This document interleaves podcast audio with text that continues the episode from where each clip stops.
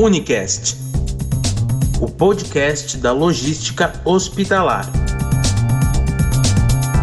Olá, seja bem-vindo ao Unicast, o seu podcast de logística hospitalar.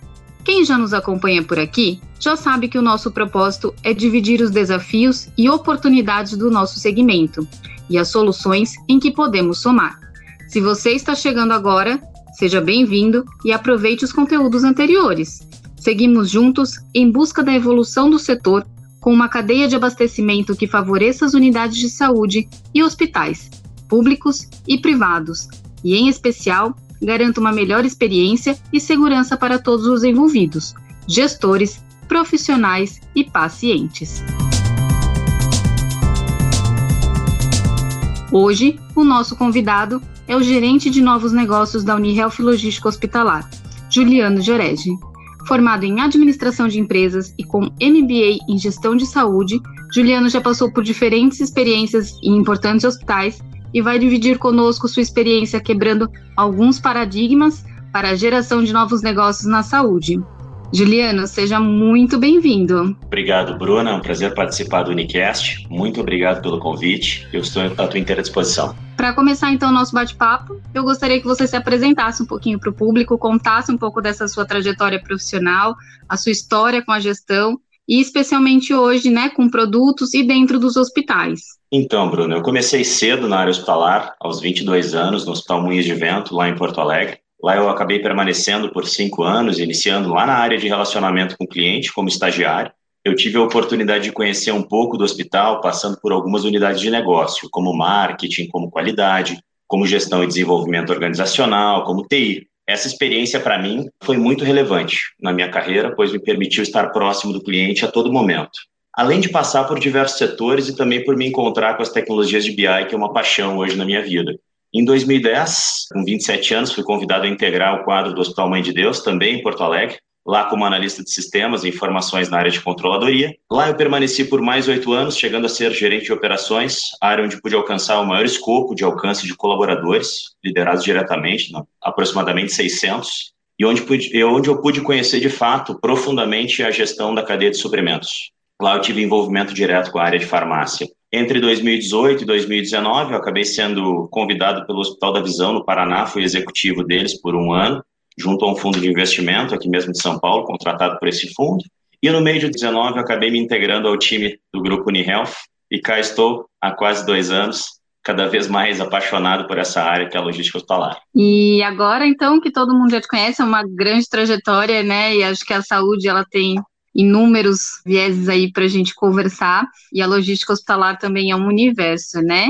Então, agora que todos já puderam conhecer um pouquinho melhor da sua trajetória, gostaria que você contasse, então, quais são os desafios de gerar. Hoje você é responsável, né, por gerar negócios entre hospitais e a logística especializada para a área da saúde. Queria que você contasse um pouquinho desses desafios e até dessa diferença, né, porque a gente, a logística é muito ampla e quando a gente fala da área da saúde, ela tem uma especificidade muito importante, né? Sou um egresso de hospitais e tive a oportunidade de conhecer os inúmeros pontos fortes e aí as oportunidades de melhoria da área. O fato de lidar com a vida faz com que qualquer inovação, aí seja ela de produto ou de processo, tenha critérios altamente elevados para qualquer tipo de implementação. Não há como não referenciar, por exemplo, as empresas aéreas, nesse sentido, por ser um cenário muito semelhante. São processos estruturados, então, há anos, pensados, estressados, treinados, para darem certo nas situações, em situações completamente adversas. Para que essas, entre aspas, tradições sejam modificadas, é necessário um esforço hercúleo dos prestadores de serviço,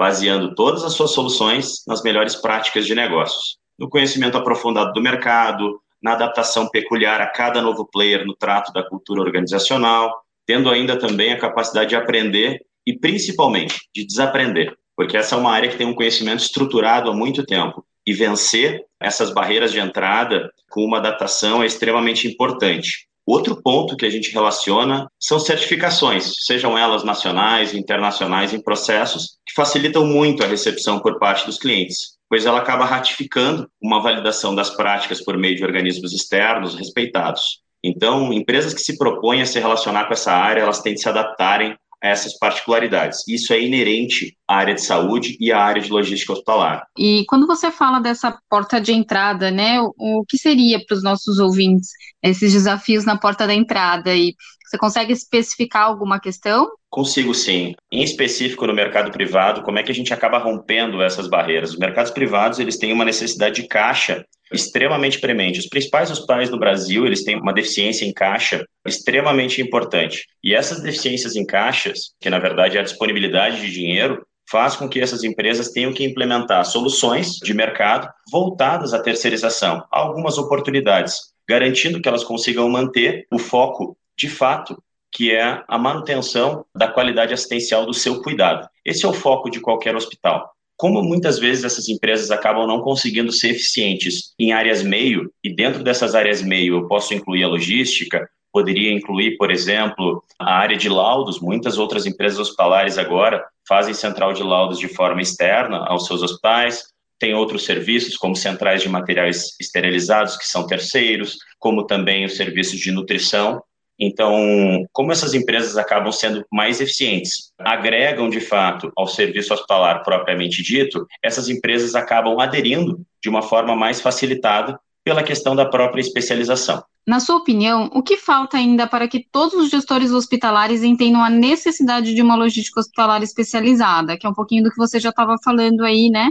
Dessa especificidade da área da saúde? O que eu acredito muito é que todos tenham uma compreensão, todos os profissionais de saúde, seja em uma área administrativa ou mesmo em uma área de apoio, que eles estejam focados em todos os processos que garantam segurança aos processos assistenciais. Essa compreensão é fundamental em todos os sentidos. Quem está de fato numa área de apoio ou numa área administrativa está servindo a área assistencial. Ele está auxiliando com o seu trabalho para que a área assistencial entregue melhor qualidade assistencial lá na ponta. Então, um profissional que está atuando, por exemplo, no processo conta, ele só está lá pois existe um paciente consumindo recursos oriundos da prescrição de um médico.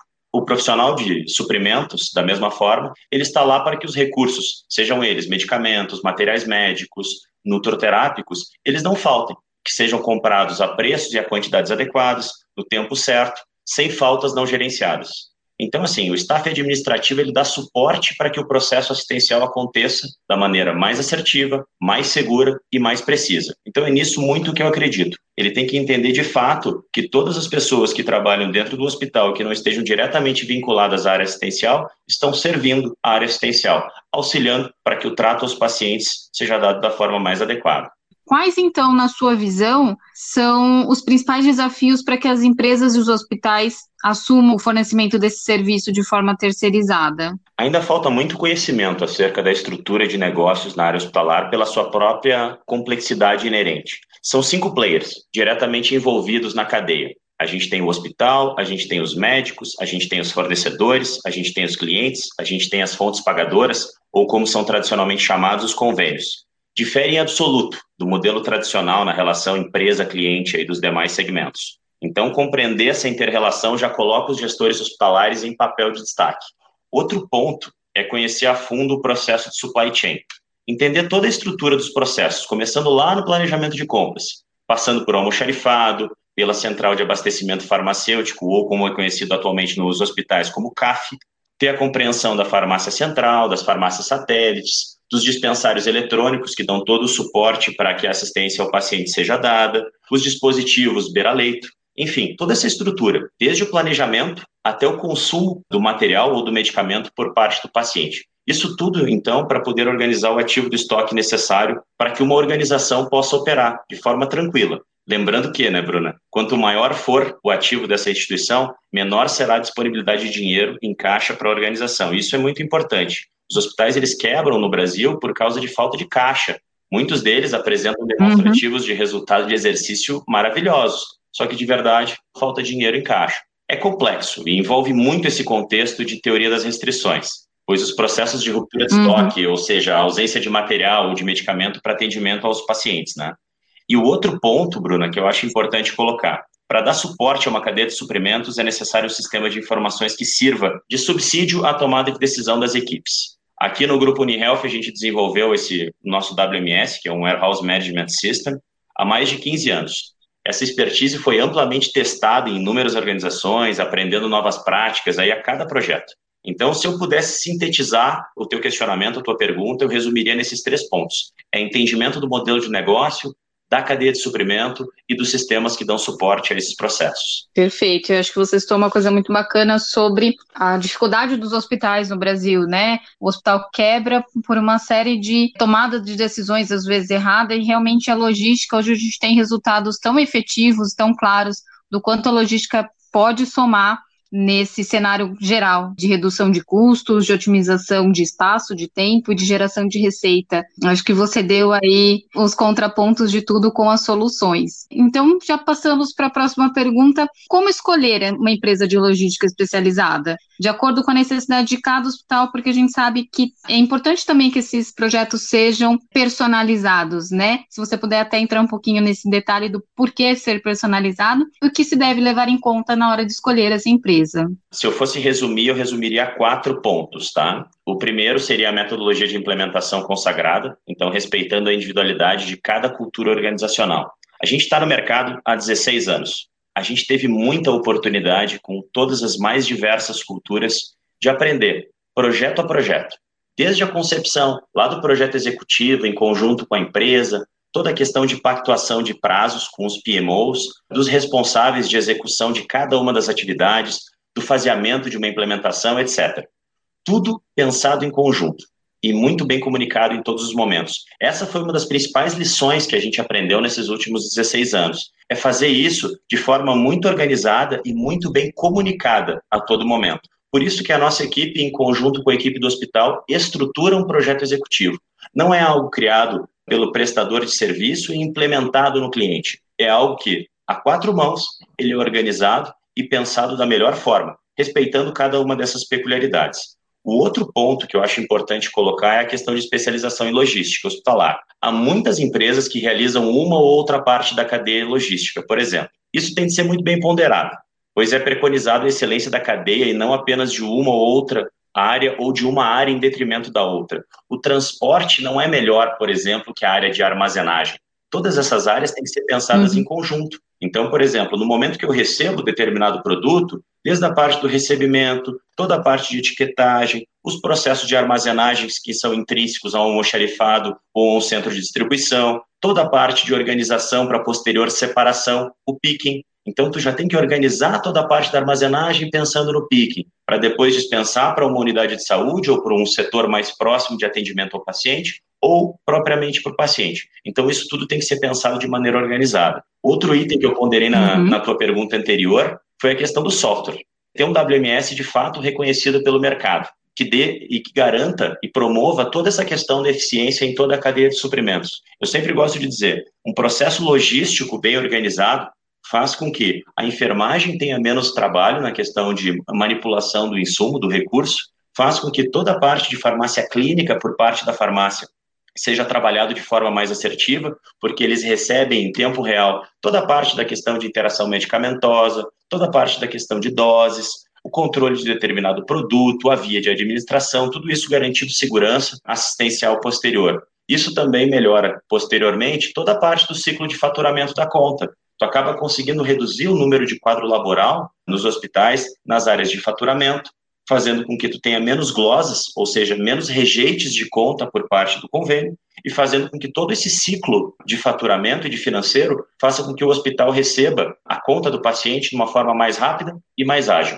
tendo um custo de processo muito menor. E o último ponto que eu gostaria de colocar e que é fundamental que é a questão primordial em todos os processos que nós implementamos, que é a questão de ter colaboradores altamente qualificados em logística hospitalar. Eles não basta apenas entenderem de logística, eles têm que entenderem de hospital.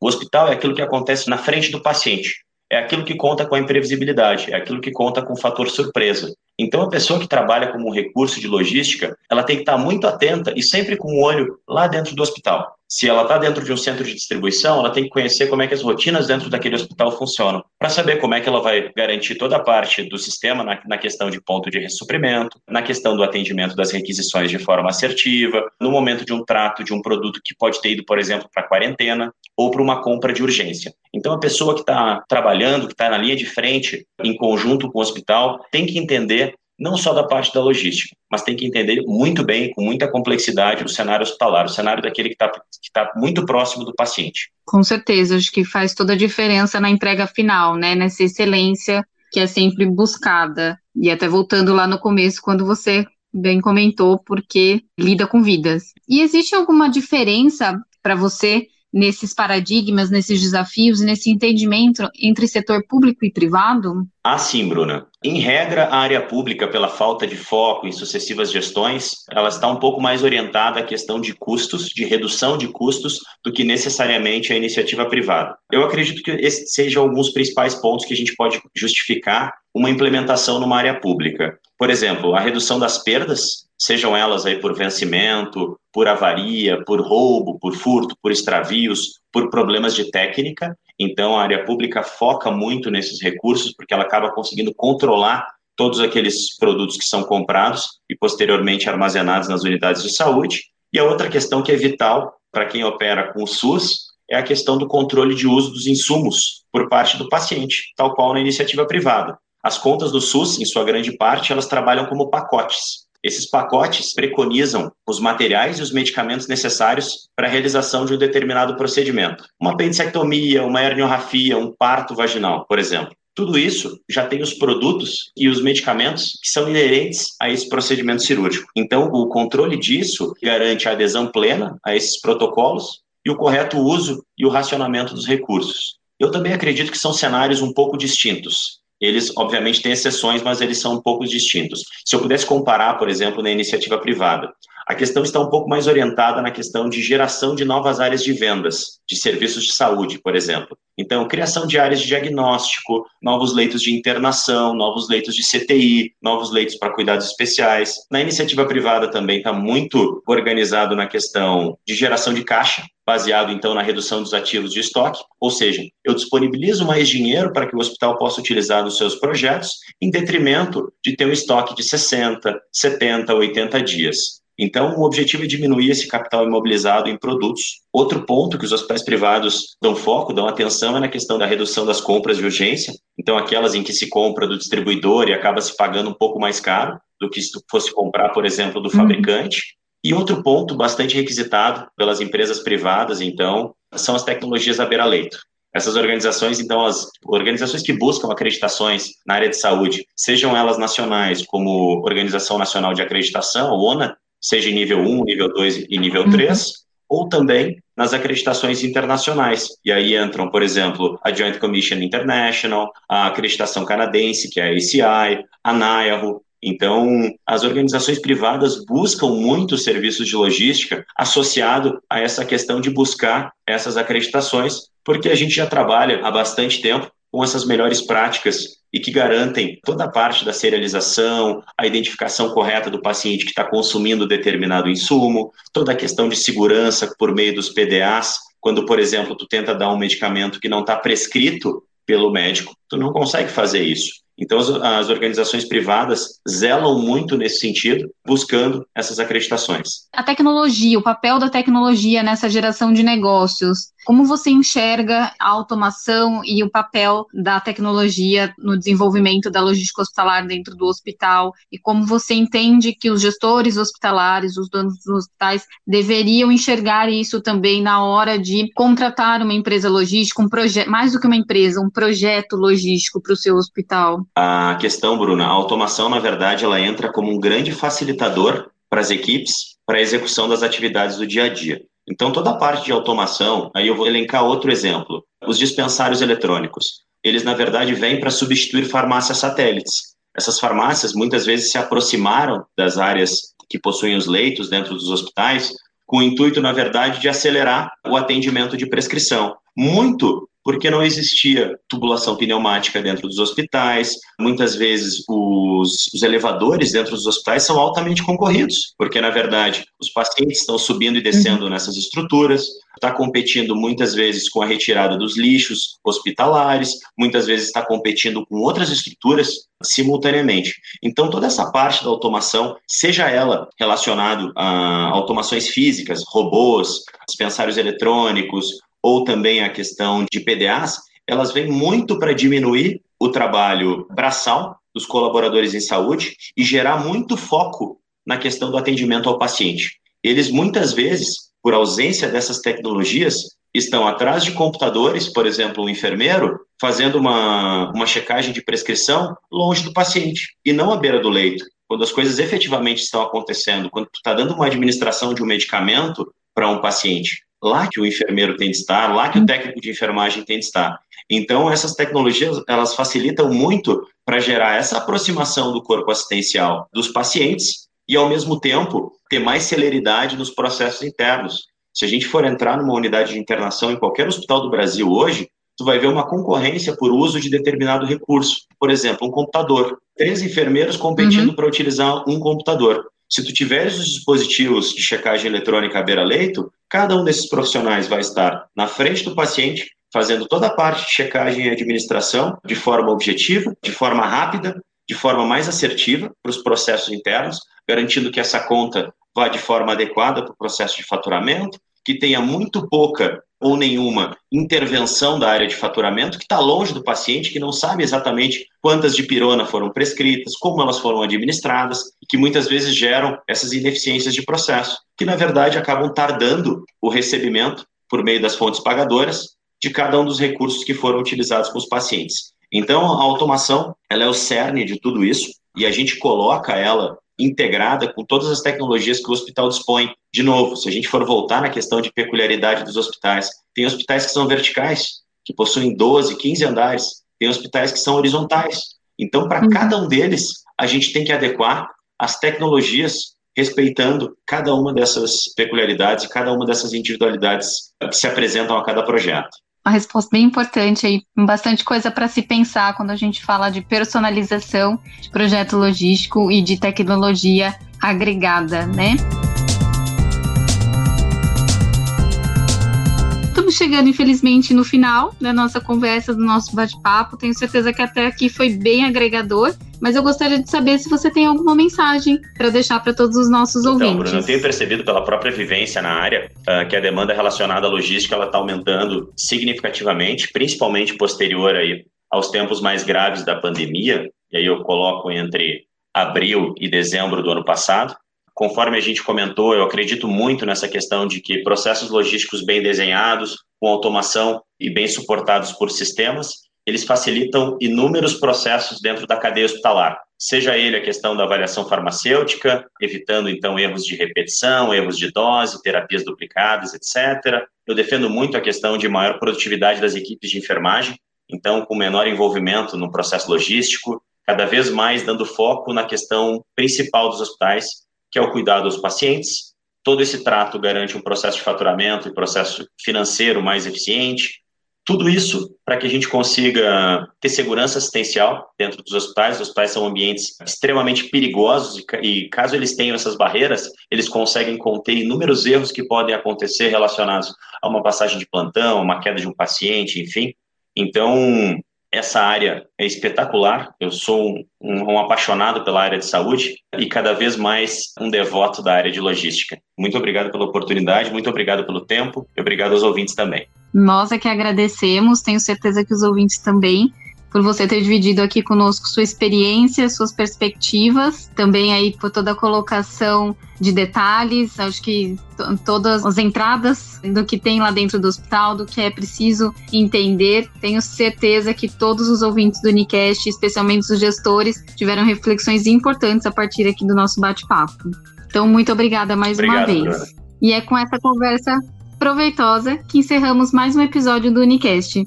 Se tem interesse em conhecer mais do nosso universo, te convidamos para acessar o www.unihealth.com.br e a partir de lá também acompanhar as nossas redes sociais. Não se esqueça de nos seguir nas principais plataformas para acompanhar os episódios. Até lá! Unicast, o podcast da logística hospitalar.